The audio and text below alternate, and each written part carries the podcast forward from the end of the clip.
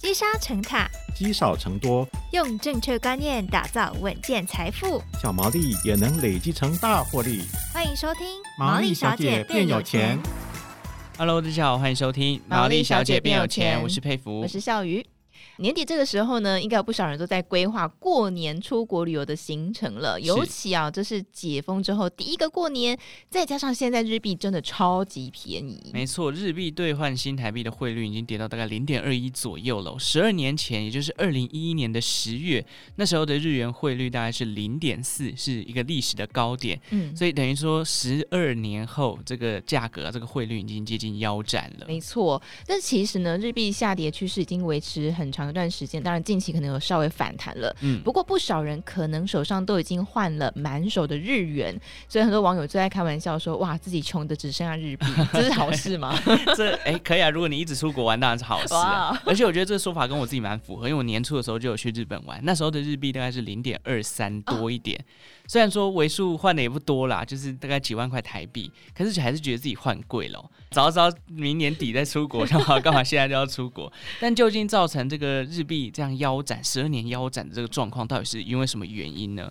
我们今天来欢迎这个国泰世华银行的理财咨询专家 Joanna 来帮我们分析一下。欢迎 Joanna。嗨，你好，佩服小雨，大家好。好，好，那先请教 Joanna，就是到底是什么样的原因造成在过去一段时间日币不断的往下跌，跌跌不休呢？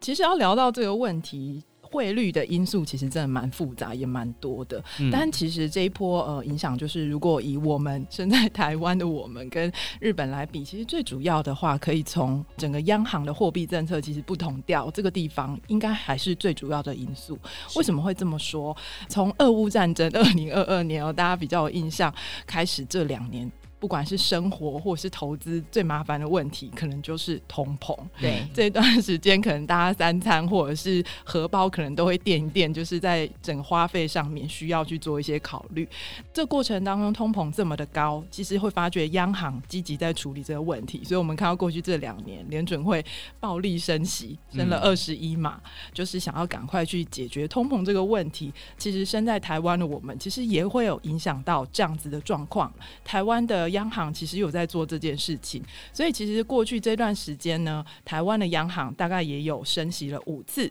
这个过程当中大概也升了三码，嗯、那也是希望让整个通膨问题可以获得一些控制哦。大家可能会想问我说，诶，那为什么我会说台湾跟日本不同调？难道日本人没有通膨的问题吗？嗯，其实从日本的角度来说，这段时间的通膨呢，其实是改变他们之前有一点辛苦的另外一个问题，呃、叫做通缩。嗯，通缩的意思就是它的物价可能年增率来说，可能都是在零甚至是负值这样的状况。其实长期来讲，这样的经济其实是比较没有太大的成长力。整个消费动能会比较差。日本曾经在一九八零年代曾经是世界上很重要的一个国家，当时的经济发展非常好，但是它的资产泡沫之后反而陷入了通缩。嗯，所以反而过去就是佩服刚才聊到，可能更早期那个时间点的时候，日币其实汇率跟现在其实差很多。原因是因为从那个时候开始，呃，日本因为为了解决它的通缩问题。他不断做了很多我们过去经济低迷的时候常听到的一些专有的金融名词，包含 QE、嗯，负利率政策，甚至还动用了直利率曲线 YCC 控制这样的动作。简单来说，YCC 它其实就是盯住某一个年期的债券的值利率。以日本来说，它控制的是十年期，嗯，所以它不管做负利率、做宽松，或者是做。整个殖利率曲线控制都是希望能够让货币不断的释放在市场，改变它的通缩。嗯因为如果今天是通缩，大家想到的第一件事情，想说明天的物价会比今天便宜，那我先储蓄，那我可能就不会去做消费。对那对于企业来说，哦，如果没有人要消费，我也不用做资本支出。长期来讲，这样子的国家经济成长率其实是不好的。在俄乌战争爆发之前，我们把时间也推回同样，就是二零二二年的二月份。其实那时候开始之后，像台湾、美国，大家都开始通膨上升的速度非常快。可是在当时，其实日本的通膨。大概只有零点九，甚至它的核心通膨，也就是我们扣掉食物啊、能源之外的核心通膨是负的零点七。所以其实证明过去这二三十年，日本曾经透过不同的宽松，但是它就是没有办法改变通缩这样的问题，所以反而这一段时间我们为通膨所苦的这过去两年，对日本的人来说，他反而是从一个通缩慢慢进到一个通膨这样子的环境。嗯，所以对日本的央行来讲。它可能不是本日公休，它的货币紧缩政策几乎就是一个暂停营业哦，因为他觉得对于整个经济的活力来讲，好不容易我花了二三十年都没有办法改变这样子的通缩状况，嗯、那因为全球的通膨让日本开始进入一个微幅的通膨状况，嗯。以日本最新的数字来说，十月份大概是三点三个 percent，好不容易，他可能花二三十年都只有从零到零点九，可是过去这两年，他慢慢回到三个 percent 以上，所以他反而不急着。对货币政策来做出手，所以我们拉回来，为什么过去这两三年来看，台币跟日币来讲，汇率出现很大的走势不一样？因为台湾的央行在这过程当中其实是做货币紧缩，嗯、但是日本的央行其实相对来讲，它其实算是宽松的政策，它没有做太多的动作。嗯、我举个例子来讲，大家应该更有感。过去这两年，光美国升息二十一嘛，美金定存利率到五个 percent，大家想的事情就是啊，我来换一些美。金开始往美元定存去做定存的这样的做法，你越存越多的美金，你就会发觉台币就跟美金来讲，一直就是贬值。对，那所以以台币跟日币来讲，台湾的利率比较高，所以利率也会慢慢往台币这边来移动，所以相对日币来说，反而就会呈现一个比较贬值的状况哦。所以如果我们从利率的角度来看，这两个央行的做法不太一样，大概可以归结是过去这一两年影响台币跟日币走势，为什么日币比较弱的原因哦。哦，真的很有趣，所以世界各国的这个变化其实都会彼此牵动。哎，是没错，因为看到老大哥美国狂升息，然后大家都说啊，台湾只升了五码什么之类的，可能没想到的是日币可能连升都没有升几码，而且那时候我还记得有新闻是说，哎，这个日本央行有打算要结束负利率政策的时候，大家在市场上也掀起了一波讨论。所以其实总结而言，这个日币的走跌还是跟日本的央行他们做这个货币宽松政策啊，或者是负利率政策有息息相关的一个状况啦。嗯、那当然也想请问一下 Joanna，就是如果以台湾为例，我们知道台湾是一个出口导向的国家，企业对于台币升值或贬值，不管是怎样，对于他们的这个获利啊，都会有一定的影响，而且非常的敏感哦。那如果以日本企业长期处在这个日币贬值的状态下，货币宽松的政策一直延续的话，对于日本的整个产业发展会带来什么样的影响呢？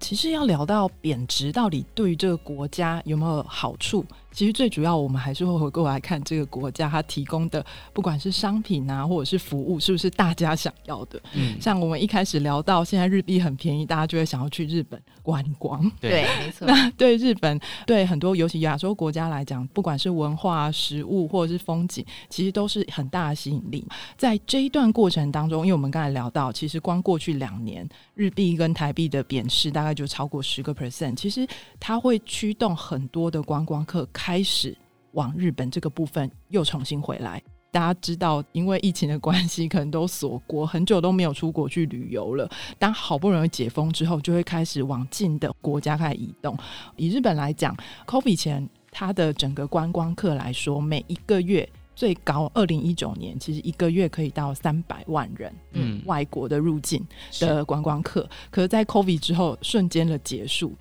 就是回到几乎就是零，因为锁国的状况。可是如果我们看这个数字，在过去这一年多的变化，会发现，哎、欸，其实观光客回来速度非常的快。如果我们看十月底最新的数字，呃，日本观光局统计的数字来看，十月份入境观光的外国观光客大概有两百五十万人，哇，快要恢复到原本的容景了。没错，大家要不要猜一下？就过去三个月入境观光最多的观光客是哪个国家？台湾，台湾啊。答错了。哦，不是台湾哦，是韩国。啊，是韩，是台湾是第二名。哦，我们要加油了。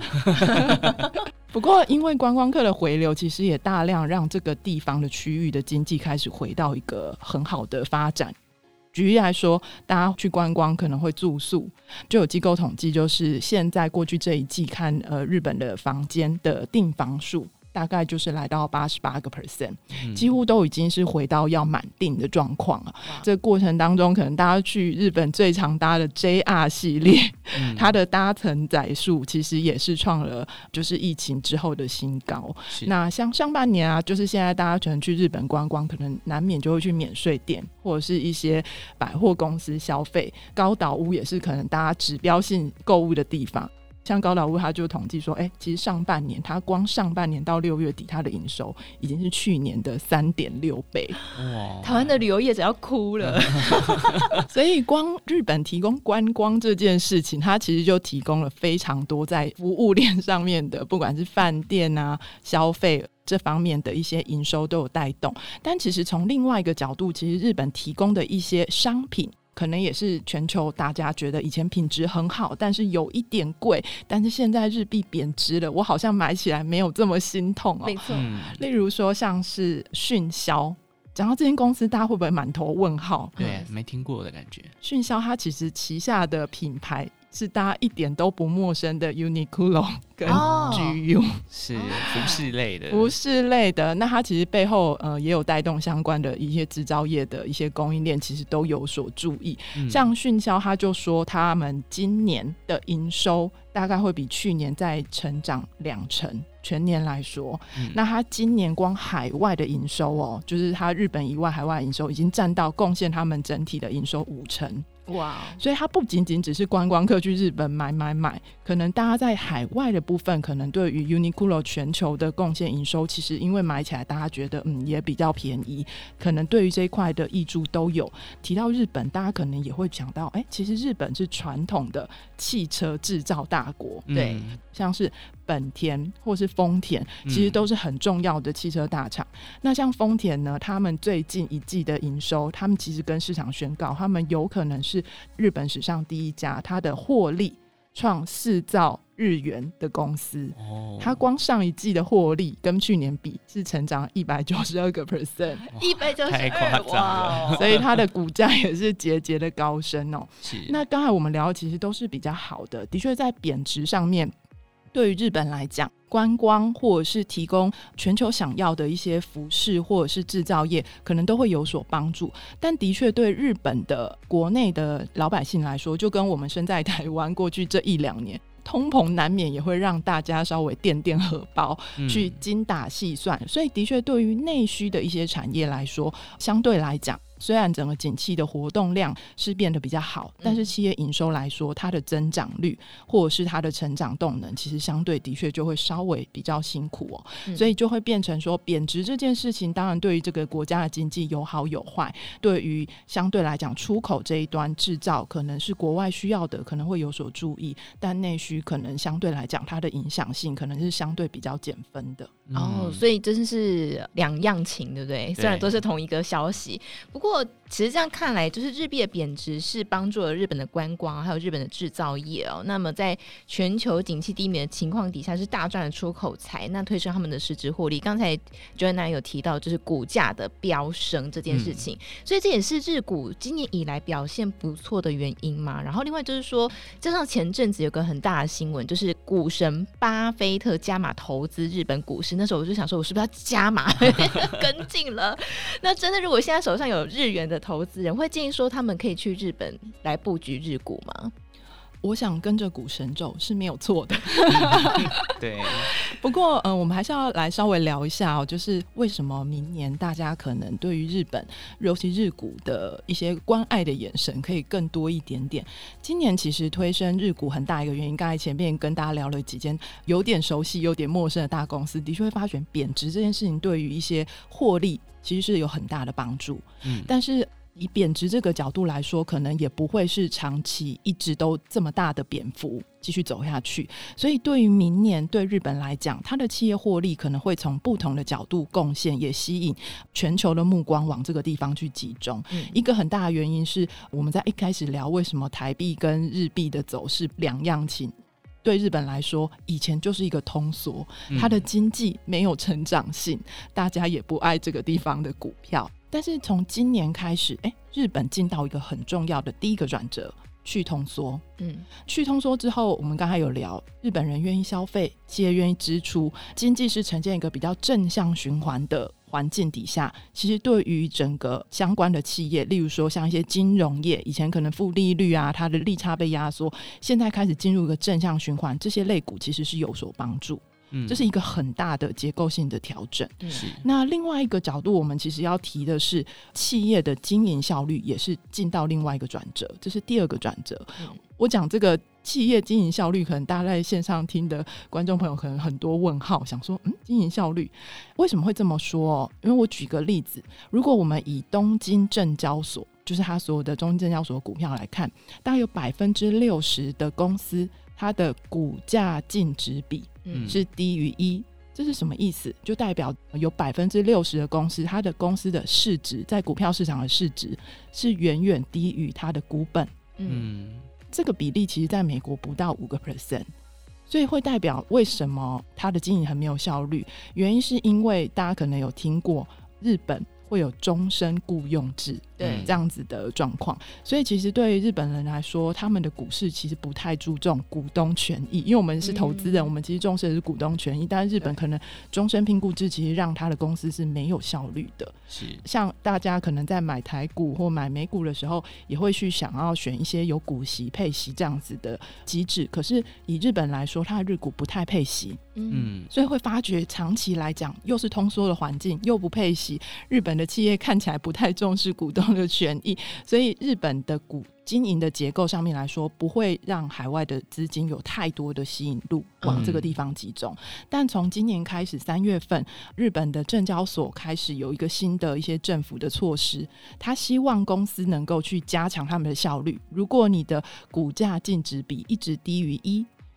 这样子可能证交所会强迫你退市。哇，所以这么严格，所以变成这些无效率的公司，他只能开始想的方法是，嗯。要不我就来买回库藏股或配发股息，是或者是我调整我的结构，让我不赚钱，或者是有一些冗员的问题需要去做改变，这样子相对来说，我就可以吸引更多外资或内资的目光，开始往这个地方移动。所以这对日本来说会是第二个转折。他们在经营效率来说，过往的股市可能不是往股东权益这一块去移动，但今年来说，可能想法是不一样的。嗯、那这件事情以现在来讲，日本人开始有。一些通膨的问题了，他们可能也想说，哇，以前没有通膨，不用考虑投资，现在有通膨，那可能日股也有一些配息，对于他们来说也会有一些相对的投资诱因。还有第三个很重要日本的转折，提到这件事情，其实跟今年大家一整年都非常夯的 AI 有关。嗯，聊到这边，可能大家会想说，嗯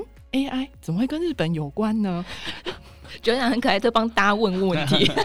大家的心中疑问点出来，想说，哎、欸，是不是跑错棚了，聊错了？那为什么跟 AI 有关？其实呢，一九八零年以前，你看我今天讲的都是一些很神奇的年份，是，就是那时候是日本最强的时候，没错。但你知道那时候日本最强的时候，它其实，在半导体业，嗯，的全球产值里面，嗯、日本占了五成。哇哦！曾经在一九八零年根本没有什么台积电，也没有三星。嗯，日本曾经在一九八零年代在半导体业是非常的强。现在我们谈的是美中贸易问题，当年其实是美日半导体的一些摩擦，所以在那之后签了呃美日半导体协议之后，反而让日本的竞争力。持续的下滑，甚至最后就是退出了半导体的市场。嗯，但是因为我们现在又聊回来，在 AI 的过程竞争当中，可能半导体越来越重要。对，但是大家会担心美国跟中国的摩擦问题，就开始想要供应链要去重新安排一些安全的地方，可以有得到一个很好的保护，准时交货，这件事情能够发生。那第一个想到的是台湾会是一个点。那有没有其他地方我也可以分散一下？所以大家又重新开始思考说，哎、欸，日本曾经它在半导体它的底其实是好的，日本它其实也供应半导体相关的重要原料。目前来讲，原料有五成都还是从日本这边供应，所以大家就会想说，哎、欸，我开始在日本重新另起炉灶。我举例来说，像台积电。现在其实，在日本已经建了两个厂，明年准备要开始生产了。大家知道是在哪里吗？熊本吗？答对了，嗯、熊本在这个地方，就是除了台积电，还有美国的、韩国的厂，陆陆续续都在这个地方开始有一些群聚效应。所以我们聊了三个日本的转折哦，从去通缩变通膨，企业变得比较有效率，甚至在未来可能这五年、十年，大家会慢慢在整个半导体的产业链谈，不是只有台湾，不是只有韩国，也许对日本来讲，也有它需要扮演的角色。所以对日股来讲，的确。从现在到明年，可能大家平常在投资最常聊的就是美股、台股，可能慢慢也可以把日股放在一个选项里面。不过，当然这边我还是要稍微提醒一下，就是因为我们刚才在聊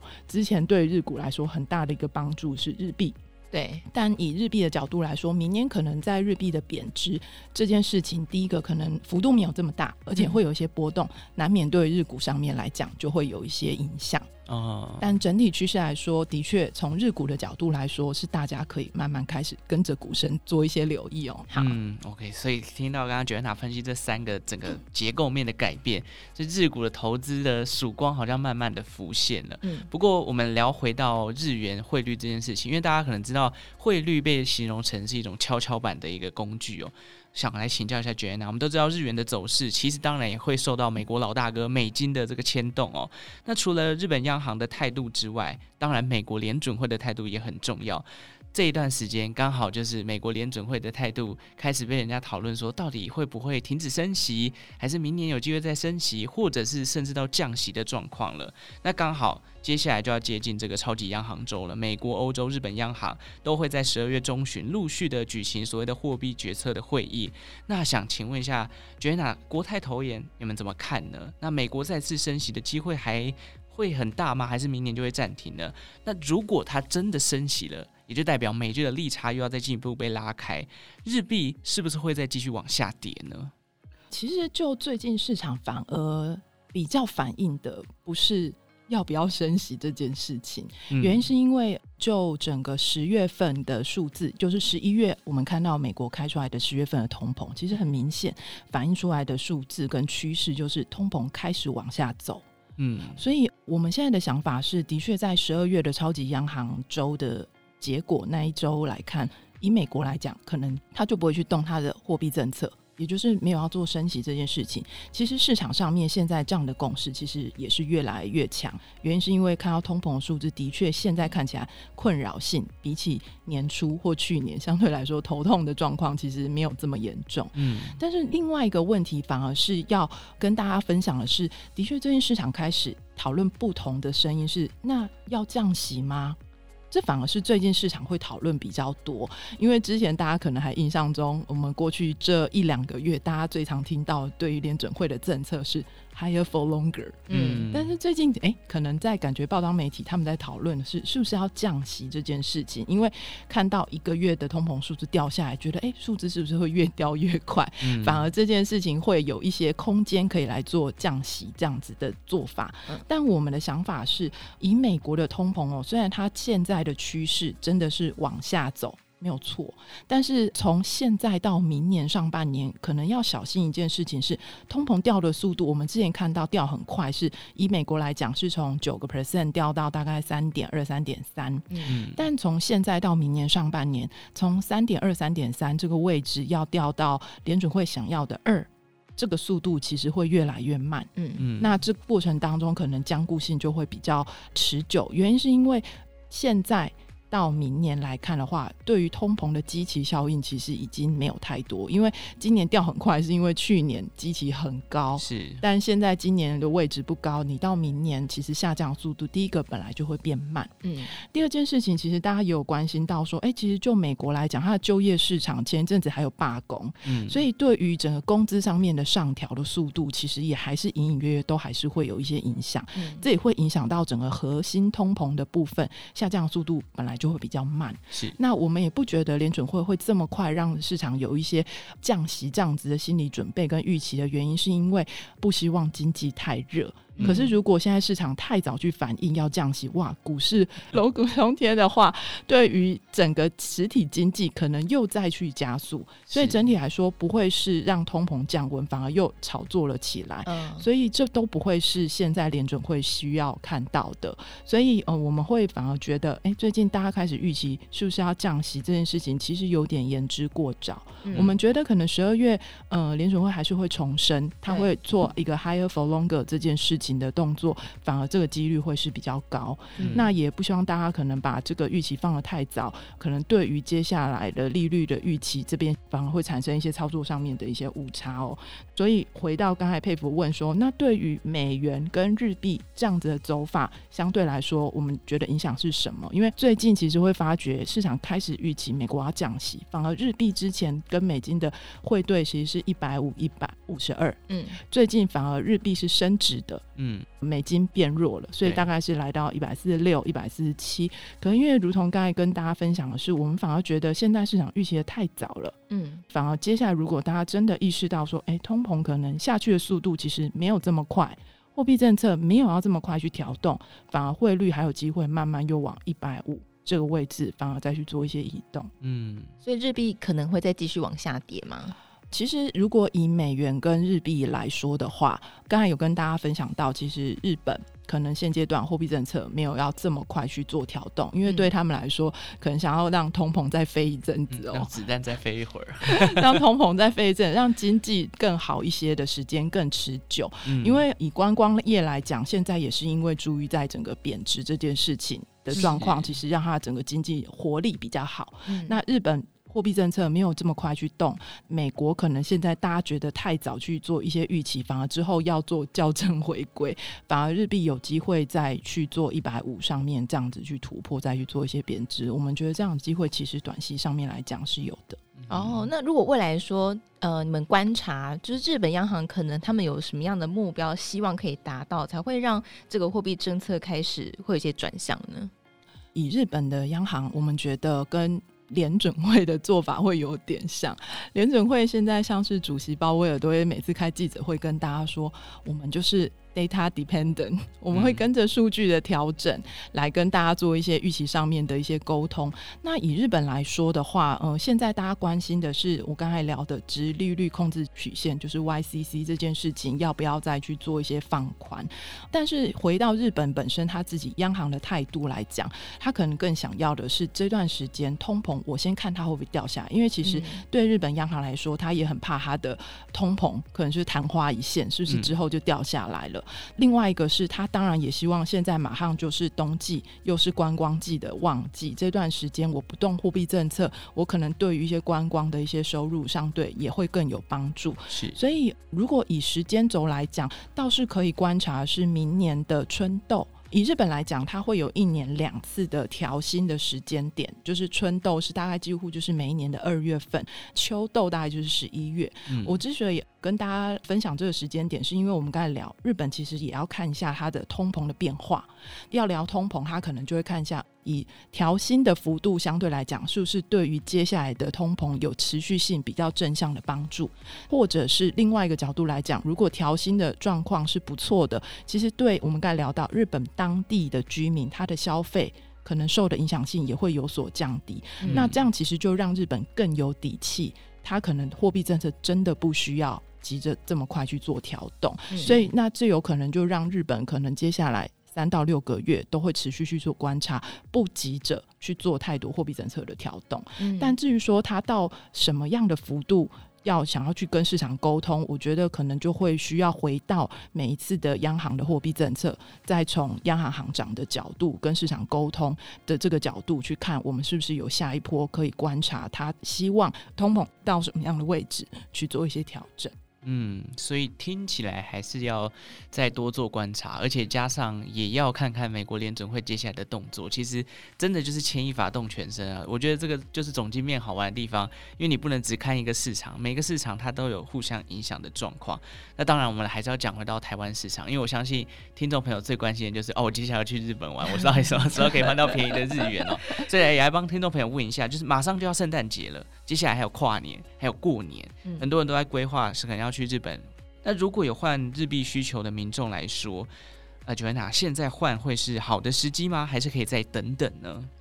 我们现在又要把视角从日本跟美国拉拉拉拉回来，我们所在的台湾哦，因为想说今天的视角，我们其实一直在转换。我们今天在一开场的时候跟大家聊的时候，聊台湾跟日本，我们聊最主要影响的原因是这两个国家的货币政策。是。那现在走到目前为止，大家会发现，其实日本货币政策，我刚才跟大家分享是，哎，暂时没有要做太多的调整。对，台湾。其实我们大概从今年三月份之后就没有再做货币政策的调动，嗯，所以其实这两个货币政策其实都停下来了。接下来就要考虑其他的因素是怎么样去影响这两个国家的汇率的变动。是以最近的市场来讲，反而反映的是，哎，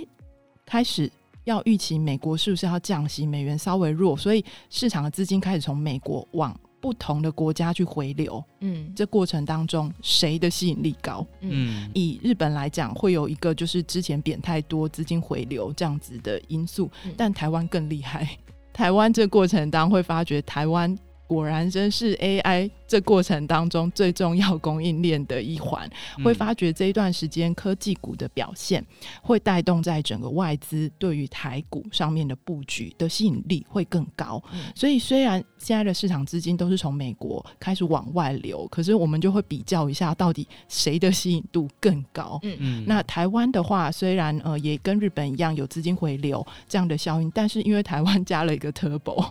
现在对于台股。的需求的动能，其实会让台币的吸引力更高，这就会让整个台币对日币来讲，它的吸引度也会比较好。但是如果接下来台股进入下一阶段，可能稍微休息，那市场反而开始预期说，哎，日本是不是反而要做货币政策的调整？这时候台湾的优势就会消失哦，所以反而会比较建议，如果最近呃不管是圣诞节要规划啦，或是农历年准备要出游的线上的听众，可以趁这个时间点，汇价大概在零点二二以下，其实都可以分批来做一些换汇跟留意哦。嗯、那可能在大家之后出国去购买的时候，可能相对来说都是一个比较划算的一个汇率。嗯，零点二二以下，你那时候换在零点二三，哎呀，是 还是高了一点，差一点点。对，但我觉得 Joanna 讲到这个点还蛮重要，就是其实这个价格，其实我们节目一开始就讲，这已经是十二年来的一个新低的价格，所以算是真的很甜了啊。如果你真的是短期内，因为两国的货币政策已经都定掉。暂时短期内不会有任何太大变化，所以也不用奢求会不会贬到零点二以下，这是非常困难的一件事情。那短期内如果大家有出国需求，这个时候就是一个很好换汇的时间点了。那今天 Joanna 分享了很多，从日币、美金到台币都做了全盘的分析。大家如果有兴趣，可以以多听几遍，因为我觉得这个对于整个经济环境的市场啊，总经面大家会比较有概念。那今天也非常谢谢 Joanna 的分享，谢谢。谢谢大家，好，感谢大家收听《毛利小姐变有钱》哦。如果任何投资理财的问题，欢迎留言告诉我们，也记得订阅我们的频道哦。那我们就下次再见，拜拜。拜拜。